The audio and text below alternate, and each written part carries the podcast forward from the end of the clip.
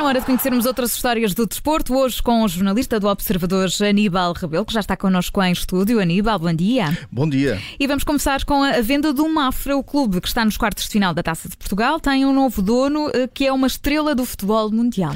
Marcelo, lateral esquerdo do Real Madrid, ele que já confirmou essa compra do clube da Segunda Liga Portuguesa. Em entrevista à estação de televisão TNT Sports, o internacional brasileiro confirmou o investimento neste clube português. Mas, Aníbal, qual é que é o objetivo deste investimento? Ora, segundo o que diz Marcelo, a ideia é usar eh, o Mafra como montra de jovens jogadores brasileiros na Europa, ou seja, uma espécie de porta de entrada no futebol europeu. Mas Aníbal, o Mafra uh, não é o primeiro clube onde Marcelo investe, pois não? não? O primeiro foi o Azuris, é um clube empresa uh, sediado no Paraná, um clube que tem como objetivo formar uh, atletas.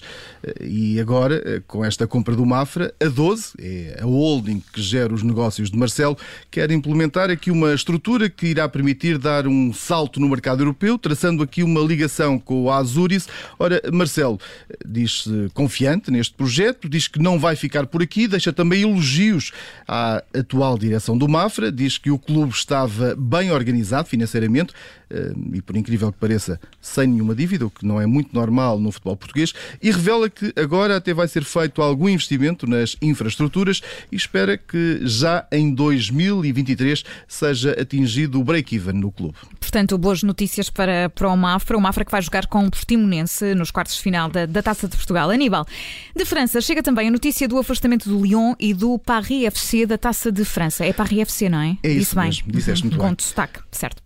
Faltou aí aquele toquezinho parisiense. Certo. Pronto, mas enfim, é o que temos a esta hora da manhã, Aníbal Rebelo. Mão pesada é assim que podemos definir a decisão da Comissão de Disciplina da Federação Francesa de Futebol. Isto depois daquilo que aconteceu no jogo entre as duas equipas antes dos oitavos de final. Os confrontos entre os adeptos levaram à interrupção do jogo depois de alguns adeptos terem também invadido o, o campo de, do, do campeão do jogo. Mas não ficou por aqui, é penalização às duas equipas. É pesada, é mesmo pesada. E é um bom exemplo. O Lyon eh, vai ficar preventivamente suspenso desta competição, não vai poder contar também com o apoio dos adeptos nos jogos que venha a realizar fora de casa em todas as competições até ao final da temporada 2021-2022. Já o Paris FC eh, terá de realizar os próximos cinco encontros oficiais eh, à porta fechada. Para além disso, o Lyon foi multado em 52 2 mil euros e vai ter agora de pagar os custos relacionados com a reparação dos assentos danificados eh, pelos adeptos. Quanto ao Paris FC, eh, vai ter de pagar 10 mil euros. É mesmo mão pesada, Aníbal. Só, só não percebi uma coisa: uh, com, com estas duas equipas afastadas, quem é que segue em frente na prova? Olha, quem beneficia com isso é o Nice, o clube que seria o adversário de uma destas equipas, da que vencesse o jogo entre o Paris FC e o Lyon. Agora fica com menos uma jornada e segue já diretamente para os oitavos de final da Taça de França. E do futebol, vamos seguir para a Fórmula 1, mas queres falar de xadrez? É, porque desta vez não vamos falar da bandeira, à qual todos os hum. pilotos querem chegar em primeiro, no final de cada corrida, vamos falar mesmo de xadrez. Uh, tudo porque são vários os pilotos uh, do Círculo da Fórmula 1 que veem nesta modalidade uma forma de relaxar entre provas. Ah, e então, e quem são os, os aficionados deste, deste jogo de tabuleiro? Olha, Ainda por cima é difícil. Parece que são mesmo muitos. Hum. Eu vou hum. dar aqui o nome de alguns. Carlos Carlos Sainz, Charles Leclerc, Michael Schumacher, Lando Norris e Lewis Hamilton. São alguns dos nomes que jogam durante as viagens, inclusive naqueles tempos mais mortos durante os fins de semana de prova.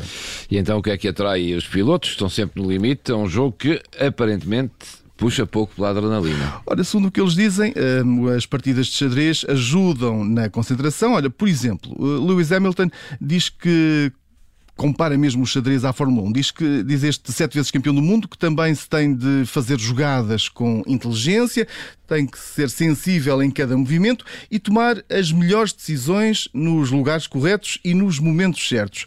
Eh, mas como na pista também não deixam de ser competitivos, mesmo dentro da própria equipa, na Ferrari, por exemplo, Leclerc já veio dizer que Sainz é um bom jogador à noite, mas olha, durante o dia é ele que costuma vencer.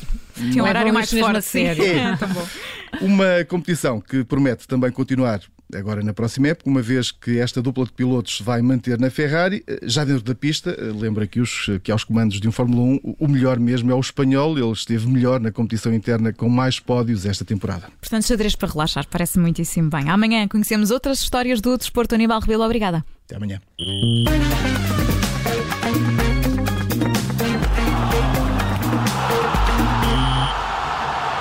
Rádio Observador.